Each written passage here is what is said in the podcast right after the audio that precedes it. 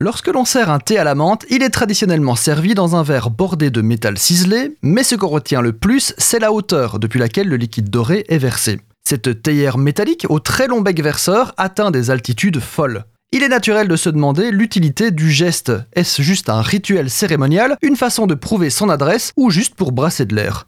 Eh bien oui, c'est pour brasser de l'air, littéralement.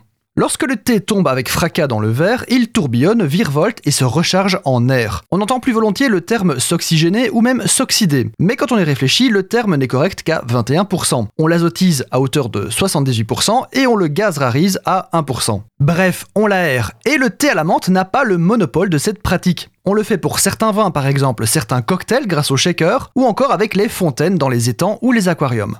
Maintenant que nous savons le pourquoi, il est temps de se questionner sur le pourquoi du pourquoi. Car on le remue pour l'aérer, donc certes, ça on l'a compris, mais quel est le but de cette aération? Chauffer un liquide le libère d'une partie des gaz qu'il a pu emmagasiner dans sa carrière. Faites le test en buvant de l'eau qui a bouilli, bah, buvez la froide hein, évidemment, elle va avoir tendance à vous peser sur l'estomac en plus d'avoir un goût étrange. Aérer un produit, que ce soit un thé ou du vin, permet une meilleure digestibilité, mais surtout une exaltation du goût. En effet, ajouter de l'air à un produit permet de mieux le goûter. On appelle ça la rétro-olfaction. Le goût est capté par les papilles gustatives, mais les saveurs volatiles, elles, sont captées par le nez depuis la bouche. C'est notamment pour cette raison que les goûteurs mâchent le vin, et non sans bruit. Donc, on verse le thé depuis si haut pour qu'il tombe avec fracas et se charge en air pour permettre une meilleure digestibilité et une meilleure expérience gustative. Alors, vous vous dites certainement que cette pratique demande une dextérité et une expérience hors du commun.